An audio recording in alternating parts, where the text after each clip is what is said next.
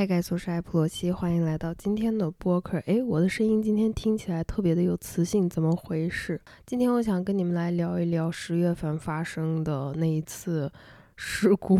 呃，就是我在德国机场丢书包的这件事情。当时我是从德国要转机去斯德哥尔摩去找我二姐，然后在机场的时候呢，因为就是这个德语的环境就。第一次出国嘛，就是到欧洲这种国家来，呃，本身我人就比较紧张，然后在那一天之前又是得到了一个就是判了可能有半年多的一个消息，但是它结果就是很不好的，然后所以我整个人精神状态其实也本来就不是特别好，然后睡得也不是很够。那天德国又是一直下雨，所以我可能就整个人是比较 low 的那种状态，就不太有能量。到了机场以后呢，就登机的地方还找了半天。然后在过安检的时候，我就碰到了这种就是随机的，嗯，安排的这种就是贴身的安检。我是就是特别特别的没有办法接受，如果说我跟你不熟，或者说我跟你没有讲话，嗯，就是我们在没有任何交流的前提下有身体接触的话，我特别的抵触，这方面有很大的障碍。然后当时就是那个。嗯，女生她就是那个地勤人员，她就说啊，我要检查一下，OK 吗？我说好的。然后她在检查的时候就是比较仔细，她是把手都伸进腰带的那一圈这样转着，这样子在检查，然后全身上下都摸了个遍的那种。所以我当时就是一下子就感觉嗯特别的晕。我是事后很久过去了之后我才反应过来，当时我是惊恐发作了啊。就是我当时的感觉就只是很晕，然后感觉非常非常热，就喘不上来气儿，然后那个呼吸也一直跟不上，然后就一直就是狂流汗，就全身瀑布汗的那一种，就特别晕。所以我就记得我是过完安检以后，我拿了一个箱子，我拿了一个我手上的那个 躺倒的那个枕头，最后那个枕头还丢到里斯本了。我拿了一个那个枕头，然后拿了我手上的东西，我就往前走了。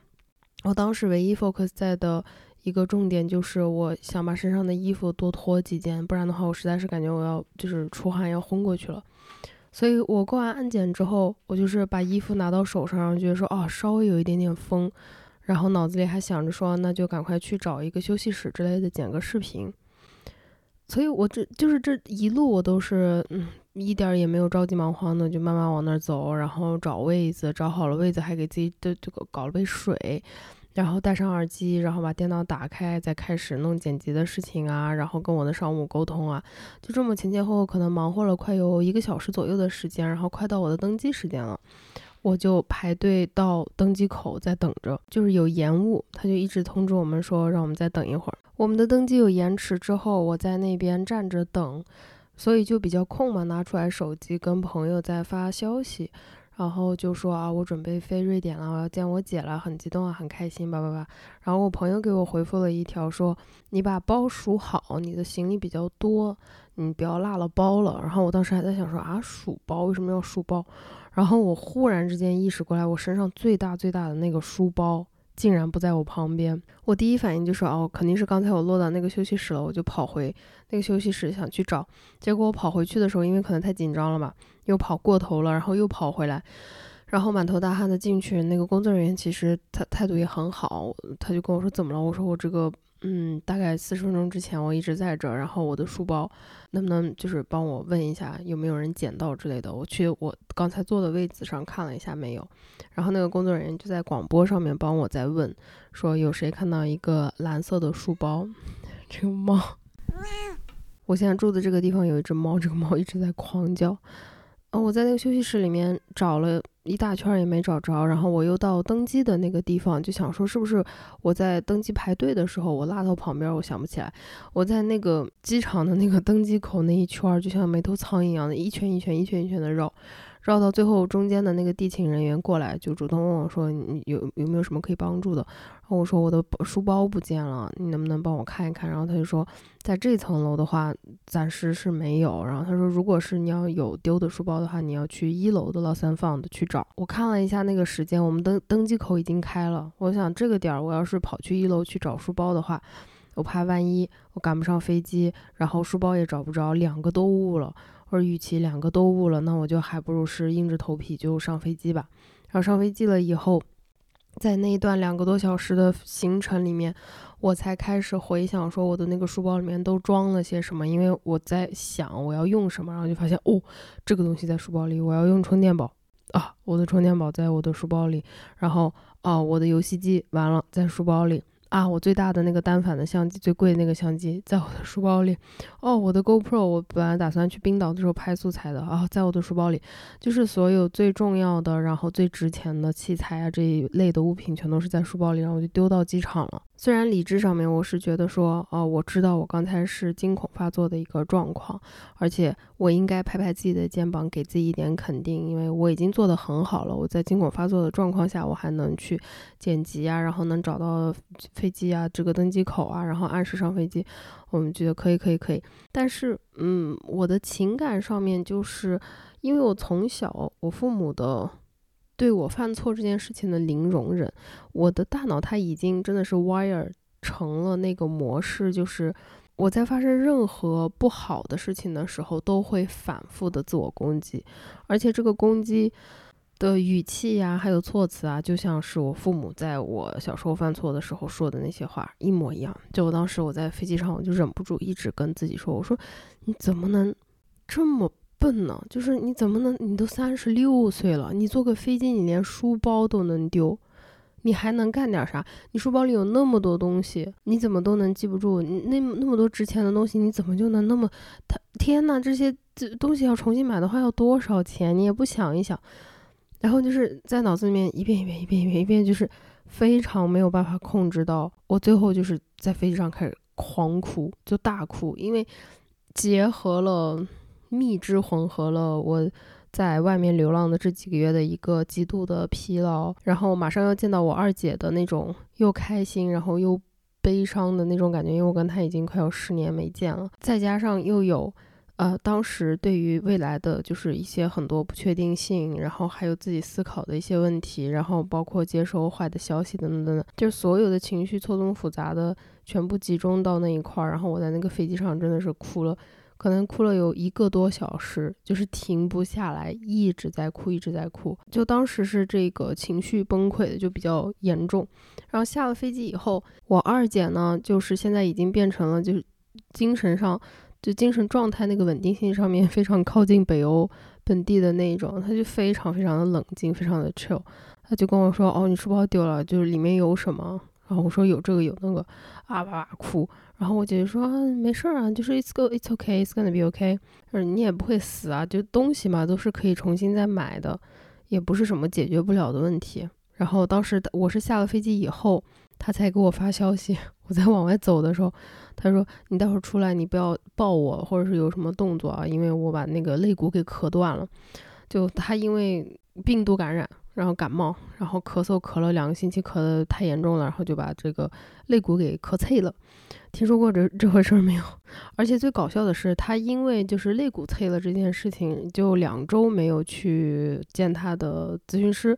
然后过了两周之后，他进门就跟人家简单的解释一下嘛，就说啊，sorry，我两周没来是因为我咳嗽吧，我的肋骨给 I crack my rib，就把我肋骨给碎了。然后那个咨询师就表现的特别正常，说哦，就是这个蛮正常的。然后我二姐就特别崩溃说。在瑞典这种事情的出现的频率到底有多高？就是你们大家都有过这样子类似的经验吗？然后那个咨询师就说，多多少少自己没有，自己身边的人啊，还有同事啊这一类都遇到过，因为长期的没有这种日照，然后维生素 D 缺乏的比较多，然后年纪上去了以后呢，再碰上这种就是碰一下呀，或者是咳嗽啊，病一下，就可以把这个肋骨切断，就他他们那边觉得非常的稀松平常。然后我到了瑞典以后，冰岛的呃旅行取消了嘛？因为我们本来是应该是第二天去飞冰岛，但是我姐当时是带着那种稳固的那种保护带腰带，她都没有办法就是大口的喘气。我们从斯德哥尔摩坐大巴坐回他们村的时候。就那个大巴坐的，他都快已经断气了那种，就不可能去拉着他坐飞机。然后我们就说，那就赶快把这个行程就取消。取消之后，我就发现瑞典的那个天气对我的影响特别特别特别的大。每天早上九点半跟下午三点钟的那个光线是一样的，它没有那种特别明亮的时候，它只有就是阴雨，然后雨雪，然后就是下午四点半以后就是黢黑。虽然那个小镇特别特别的漂亮，有一个城堡，嗯，比七百年的历史还要老吧，好像是的。但是问题就是，嗯，对于我来说，天气是一个特别重要的一环。如果说一直是那种阴雨天气，然后又特别冷的话，我就觉得我整个人状态就会变得更不好。然后我在瑞典的时候，不知道为什么我就特别紧张，就是全程那个精神状态都是一个极度紧张的状态，就对于什么事情都非常容易一惊一乍。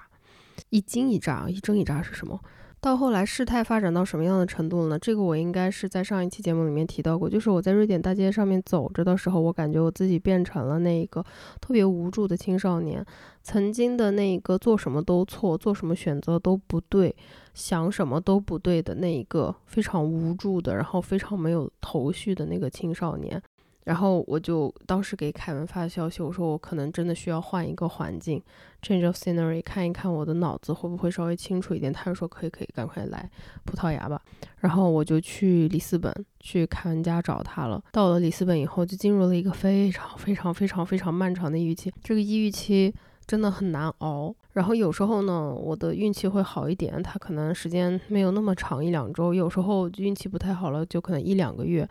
当时就是差不多一个月都是在一个非常严重的抑郁期里面，然后凯文也是看到了，作为朋友，他也觉得心里不好受嘛。就我当时是就起不来床，就真的完全起不来，然后每天躺在床上最难受的是什么呢？就是那个尿憋的，嗯，没办法去上厕所，然后就一直憋着那个尿，就憋到你背开始疼，然后得把自己拉一把起来。去上个厕所，然后到了晚上就开始暴食，然后就是进入了这种特别特别不健康的周期以后，我就决定说啊，我还是要再去找呃咨询师，要去做一个就是规律性的，然后呢，嗯，对我自己比较有帮助的这种咨询，因为心理咨询一直对我来说都是非常重要的一部分，这几年的生活里面，但是我之前那个咨询师呢，现在因为各种各样的原因，就是跟他没有办法再继续做咨询。然后新的咨询师呢还没有太确定下来，再加上时差的问题，跟国内的咨询师其实也比较难约，所以我的就是心理咨询这一方面，就是自从离开新加坡了以后，不是非常的稳定。后来到里斯本了以后，抑郁期也特别的不舒服，就没有兴致让自己去动起来，然后去找咨询去做咨询。那会儿就出于一个自救的心情嘛，我就想说，哦，我一定要找一个心理咨询师要聊一下。然后我之前就是在阁楼做过心理咨询的，自己的体验是非常好的，所以我就是去阁楼又挑选了一位咨询师。这次呢，我做了一个尝试，就是我之前一直都是 CBT 疗法的。咨询师，我就想说，哎，那要不我尝试一下，呃，精神分析流派的咨询师，对吧？也许结果会不好，也许会好，但是不试试怎么知道呢？对不对？展开说这个之前啊，在这里想跟大家再友情的提醒一下一点，就是如果你是已经确诊了重度抑郁、重度焦虑、视觉失调、双向情感障碍等等，并且你是处于这个治疗之中的，建议你还是要先前往。专业的医疗机构，然后获取专业的帮助。那心理咨询只是在这些就是基础治疗的基础上，可以再采用的一个帮助你的渠道。在这里给大家想再简单的科普一下心理咨询它大概的流程是如何的啊？就是首先咨询师他会大概的提一些问题，你可能会想回答，可能会不知道怎么回答。这种时候不需要害怕你自己说不对。咨询这件事情不是立刻解决问题，而是在专业人士的帮助下去帮助你怎么面对问题、看到问题。所以没有什么会说错的话，你感到安全舒适的话，那你按照你的内心的想法说出来的话，全都是对的。当时我第一眼见到这个咨询师的时候，就有一种特别莫名其妙的、很熟悉的感觉。这里埋个伏笔啊，后面告诉你们。他一开始提了一个非常简单的问题。他说是什么原因让我想要做这次咨询呢？我想了一下，我说，嗯，是出于我想要自救。然后他就继续问我说，你为什么会有这种想法呢？有什么具体的事件吗？我就跟他说了我关于在德国丢书包的这整个过程。他立刻就抓到了重点，惊恐发作。他开始就比较详细的问我关于我的焦虑啊，还有恐慌症状的一些问题。在我们就是讨论了一下发作的频率、呃时间，还有具体的场景以后，我就问他，我说你会不会有什么具体的可以让我采纳的建议？因为我不想再因为找不到一个打火机而心率飙到一百三，就是这样的生活让我觉得精疲力尽。他就根据我现在在旅居的这个状态给我做了一个类比。如果说要描述问题的层次，那第一层是一个相对健康的心理状态，生活状况是按部就班；下面一层是焦虑，这个是原生家庭带来的创伤应激的这种应对机制。生生活虽然是很艰难的，但是可以维持好好吃饭、好好睡觉以及好好休息。那第三层是因为创伤下的这种自我放弃，嗯，这一层呢会让你的生活失去最基本的功能，吃饭、睡觉、洗澡都会变成天大的难事，更别提你想要去就工作或者是学习或者是社交。反正我现在可以做的呢是努力让自己在第二层。这个维度上面稳住，直到情况开始好转，而不是放任自己一直往下走。到了第三层，那就会很困难了。这种类比呢就很简单，并且也很容易明白，让人也觉得很亲切。这个时候，我忽然开始恍然大悟到。为什么我开屏的时候看到他会有那种特别莫名的熟悉？因为他不论是说话的方式，还是举例子的时候，甚至那个比手势的样子啊，还是发型，还是音色，还是他整个人的长相，他的气质，是真的跟我之前一个非常非常喜欢的咨询师非常像。这种熟悉感其实也是带给我了一定程度上面的安全感。还有一点啊，非常像的地方。他只有在我直接提问请求你给我建议这样子的问题的时候，才会比较婉转的说一些非常的简单的，然后容易操作的建议。且他每次都会强调，这不是你必须做的，你可以听一听，然后你自己决定你想不想去采用这些。那我觉得心理咨询这一点就是非常重要的，尤其对于我这种价值感很低很低的人来说。感觉到被尊重是尤其重要的一部分，还有就是自己的这个感受要被看到，要被认可，要 validate，对吧？关于这些简单的建议呢，他是这么告诉我的：每天都出门，这个出门就连把门打开，站在家门口，就站到太阳底下站几分钟，两分钟也算，三分钟也算。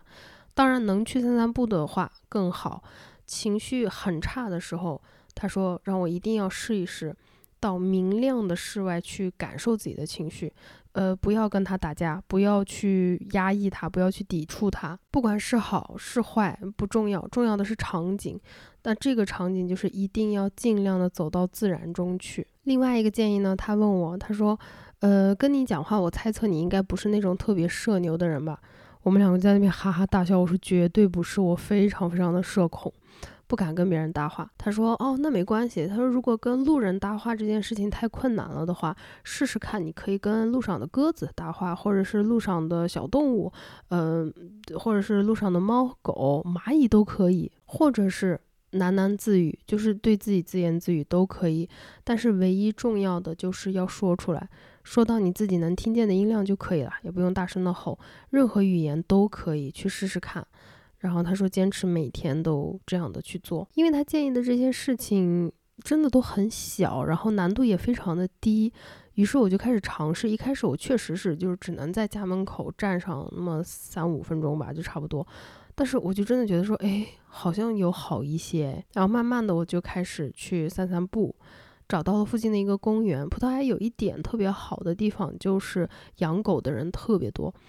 我的体质不知道属于是啥类型啊？我坐在公园的那个板凳上，呃，路过散步的狗狗都百分之一百会凑上来，就是凑到我的脚跟前，就是那样子特别开心的那种。那这种时候我就可以很自然的跟主人说，我能不能摸摸它？因为这种时候一般主人都在叫名字，就是让它回去之类的，或者是把那个牵牵狗绳再往后拉，然后。一般来说，我就是说我能不能摸摸它？这种时候，大家百分之一百都会非常高兴说 “Of course, of course”，然后就会告诉我他们的狗狗的名字，然后我就会叫他们的名字啊，然后摸摸头啊，然后看到狗那样摇尾巴、吐舌头，就是那种多巴胺和内分泌的内内分泌内啡肽的那个分泌量就绝了啊。后来这个就变成了我在葡萄牙最爱的一件事情，就只要看到狗路过，我就会故意站住，就假装自己就不动，等那个狗凑过来，凑过来了之后就照搬我刚才说的那一套，然后一顿撸。就是狗狗实在是太治愈了，真的猫跟狗太治愈了。我现在住的这个家里面有一只小猫，它的性格跟咪咪很像，然后就觉得说哦特别的治愈。然后关于这次咨询，还有一个我觉得特别有意思的点，就是因为我的感受非常的好嘛，所以我们就很自然的约了下一次的咨询时间。那其实当时他给了我几个可以操作的时间窗口之后，我我看似是随口定下的这个时间段。我就当时只是下意识的说了一个说啊，那我就这个时间这个这个几点做咨询吧。然后咨询师就问了一下我其他的时间段，我说我虽然有空吧，但是我还是想要在我刚才定的那个时间段再做下一次咨询。然后这个时候他就问我，他说你之前和你很喜欢的那个咨询师做咨询的时候，一般是周几的几点？Guess what？我那个看似不经意。随口定下的下次咨询时间，就是我之前和我特别喜欢那个咨询师定点咨询的同一天同一个小时。然后这个时候，那个咨询师他就说：“你看，其实很多时候你自己意识不到，但是你的潜意识是帮你做好了决定的。那个时间让你觉得熟悉和自在，所以你就会不假思索的去选择那个时间段。”顺便提一句啊，就是我们两个这一次就是第一次的咨询的时间，也是。那个同一就是那一周的同一天，然后同一个点，而我自己就是完全没有意识到这个，我就觉得很好玩儿，因为我在旅居，我没有什么特别要做的事情，我没有什么需要去打卡上班的地方，对吧？按理来说，我应该就是立刻可以定随便一个时间，但我就是磨磨蹭蹭的，硬是拖到了那一天的那一个小时，就。定到了那那个点儿去咨询，所以这种潜意识里面的决定，你自己意识不到的这些决定，就让我觉得说还真的是挺有意思的。然后我就是特别想跟你们说一下，我是在疫情之后开始，当时我记得是有 TikTok 上面有一个串的，就是呃 Stupid Mental Walk，就说你每天要散步。嗯，当时是全世界都在。封闭的时候嘛，大家都没有地方可以去，也没有事情可以做，然后就只能在家附近啊什么的散散步，然后就一直就玩这个梗来着。后来就发现说，散步是真的是对精神状况，特别是健康的精神状况有非常非常非常大的一个帮助。尤其是你跟我一样，你有焦虑的问题的话，你可以在每天的同一个时间点去固定的地方散步，真的有奇效，真的会让你有一种。你的生活在你的手里，回到了你的掌控之中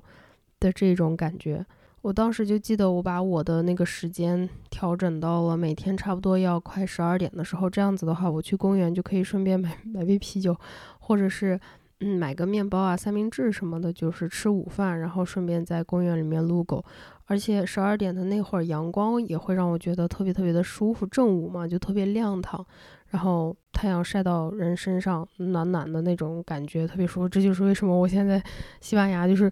真的到了西班牙的那一天开始就特别特别的开心。在这边我在南部的一个小城市嘛，它每天都是万里阳光。我来的这段时间就是下过一次雨，而且是早上蹦了一个打雷，然后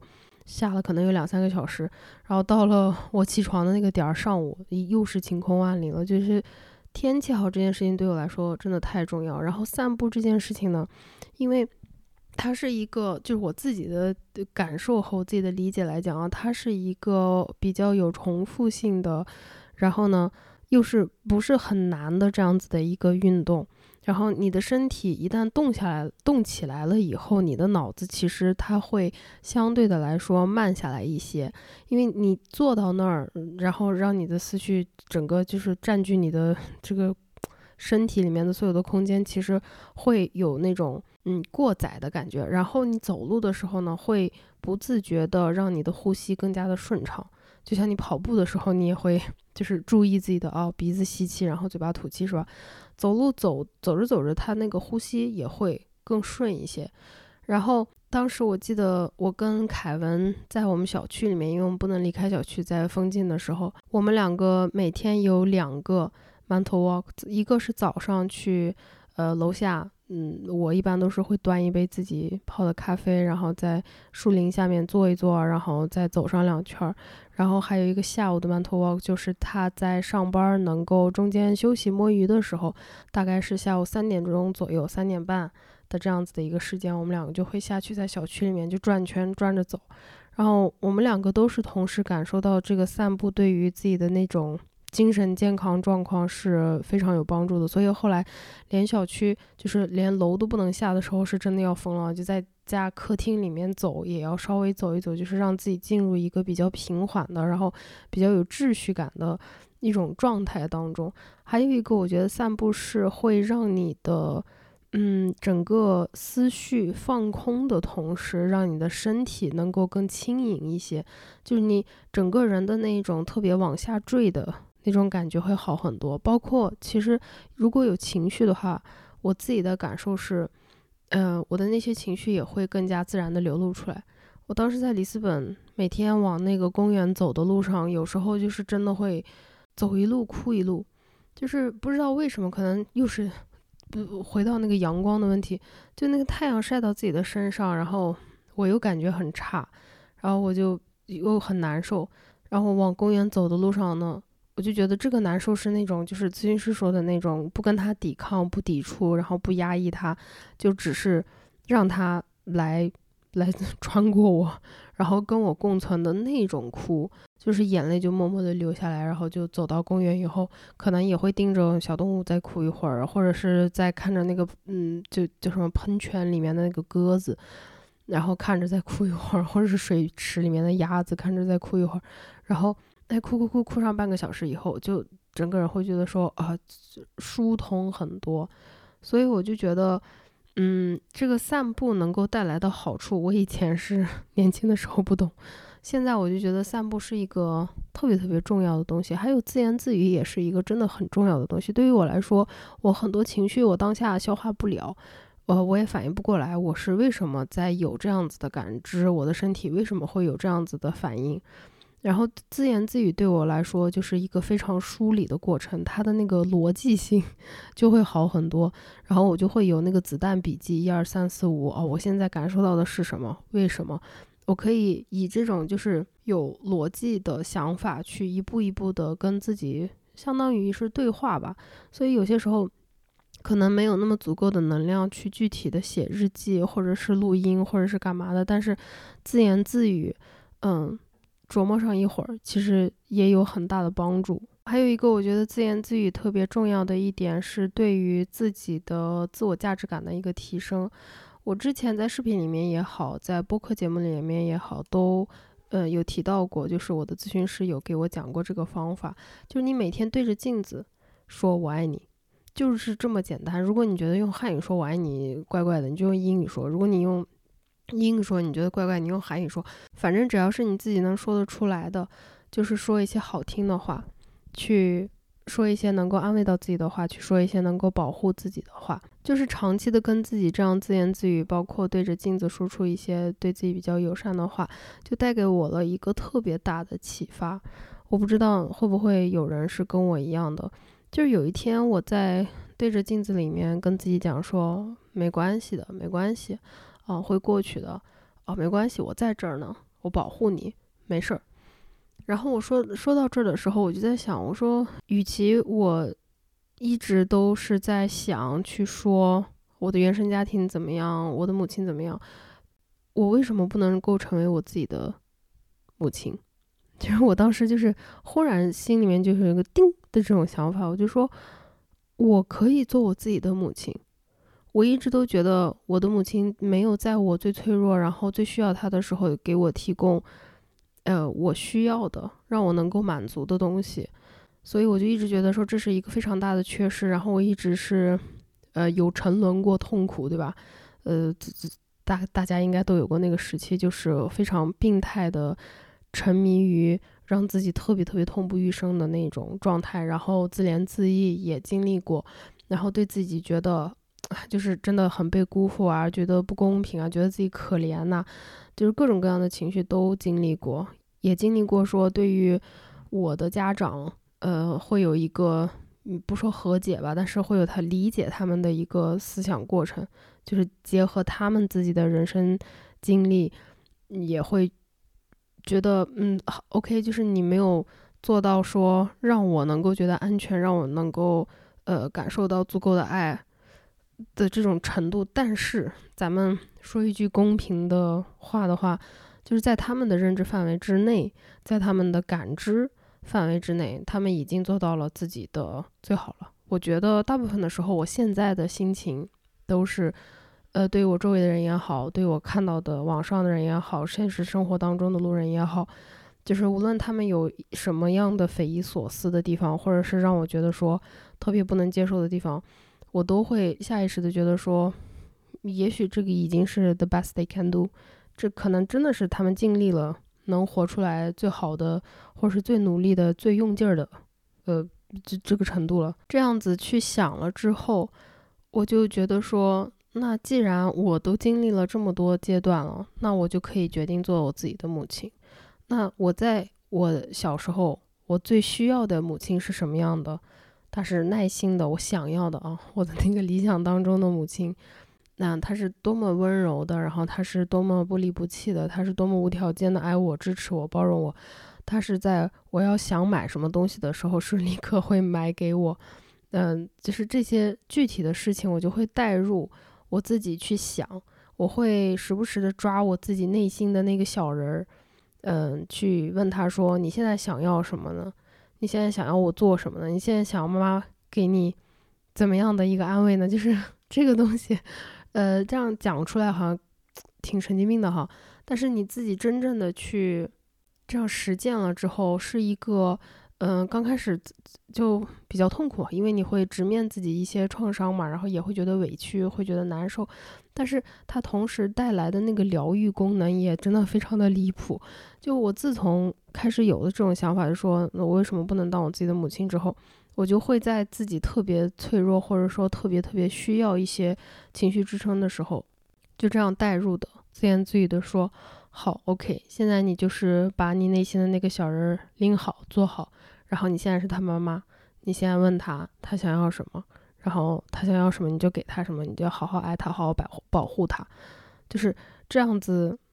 执行实践了一段时间以后，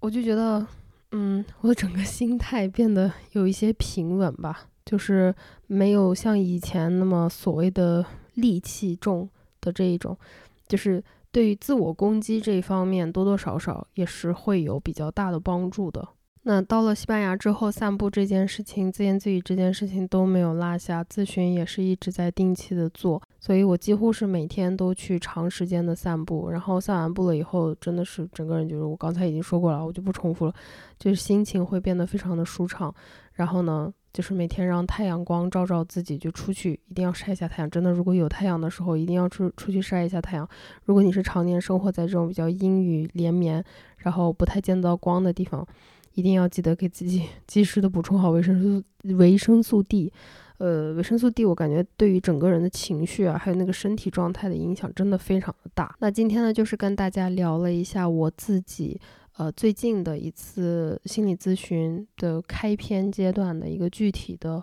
案例分享是吧？就是让没有做过咨询的朋友们能有一个更加直观的感受。因为经常我在后台收到的问题是会问我说，啊，怎么选择心理咨询师？从来没有做过咨询。呃，国内的心理咨询师，我如果自己说大实话的话，我会觉得说，嗯，这个水平参差不齐，所以你自己的筛选非常的重要。但是我感觉一直就是说那种很大的或者是很宽泛的话的话，会不会？提供不了太具体的帮助，所以今天把我这个咨询的具体的整个过程跟你们分享一下。你们就如果说你从来没有做过咨询的话，你最起码大概有一个概念，是说呃心理咨询是个什么怎么回事儿，它到底能怎么样帮助我？然后就是不能强调的更多的就是，如果你考虑心理咨询的话，你一定要相信你自己的感觉。如果你没有感觉到安全舒适，你但凡任何程度上面觉得别扭，然后觉得很不安，或者很焦虑，或者是觉得说什么都是有点错啊，还是这个心理咨询师让你难受，百分之一万心理咨询师的问题啊，不是你的问题。不要就是咱们祛魅呃高学历、祛魅这些，就是真的就是没有什么特别值得让你觉得说他是高你一等的这种人存在，没有。你如果是找咨询师的话，最重要的是你自己的感受。如果你跟他没有办法建立这种安全的连接，你没有办法感受到自己非常的舒适，那就是这个咨询师不合适，你就立刻赶紧换就可以了，不要质疑自己。哦，这个也真的是血与泪的教训，我真的遇到过很多不靠谱的咨询师跟医生。之前在国内开药的时候，就是经历了很长一段时间的自我攻击和挣扎。所以这一点我真的太希望有人不停的去一直不停的强调说，你一定要相信，你做咨询的这件事情，这个过程当中最重要的是你这个人，而不是这个咨询师，他怎么想怎么对待你就怎么对待你，是绝对不可以的。就只要你不舒适的话，就可以去考虑换一个咨询师。然后每一个咨询师，你给他最多给一段时间，如果你是一个嗯比较。稳定的频率在跟他做咨询，然后过了一段时间之后，你虽然没觉得说被攻击或者怎么样，但是也没有觉得说特别的跟他有倾诉欲的话，这个就属于连接建立失败。那这种的也可以去及时的调整调换就可以了，就是不要怀疑自己。朋友们都已经花钱咨询了，都已经精神上出问题了，对吧？然后又花钱去咨询了，就不要再让自己受罪了。好，那今天的节目就说到这里，差不多了。再一次感谢老朋友阁楼对这次节目的友情赞助播出。那在节目的最后呢，跟你们再讲一下听友福利，我们会赠送三位听友两百块钱的优惠券，是仅限这个双周方案使用的啊。我会在评论区抽这个奖，领取的方式就是下载注册这个 app 之后呢，在首页找到咨询助理，报暗号艾普罗西去领取。另外一个听友福利呢，就是下载阁。阁楼的 App 注册的时候，使用我的播客专属邀请码，拼音的老罗 L A O L U O，可以享受到五十块钱的优惠。如果你觉得近期有一些情绪的困扰的话，我觉得去安排一次心理咨询，就是倒一下情绪垃圾。会让你的自己的整个身心也会舒服不少，那就谢谢你们对我的陪伴和我的支持，也感谢你们能够让我一直陪着你们。我们下次节目再听，再见吧，拜拜，爱你们哟。